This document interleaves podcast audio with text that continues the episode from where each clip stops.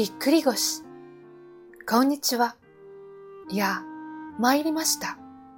今回のぎっくり腰は、久しぶりにひどくて、と笑っている場合ではありませんが、こんなに痛いと生活に支障が出ます。せっかく通い始めたバドミント教室も休むしかなく、とにかく座っていられない、かがめない、横になったりしゃがんだりすると起き上がれない、まっすぐ立てない、大変です。皆さんは経験があるでしょうか？30を過ぎた頃からでしょうか？ぎっくり腰に悩まされるようになったのは、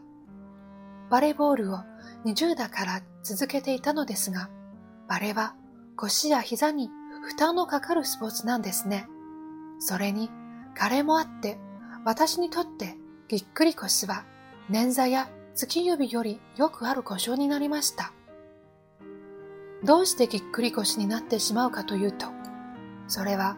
もうなる時にはなるとしか、重いものを持ち上げるなどの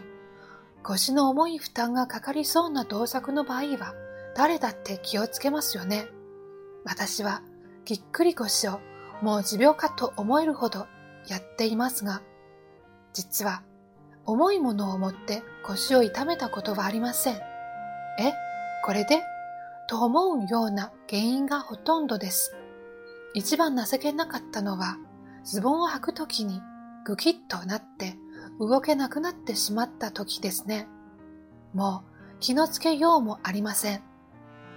今回は多分お風呂の掃除でやってしまったと思います。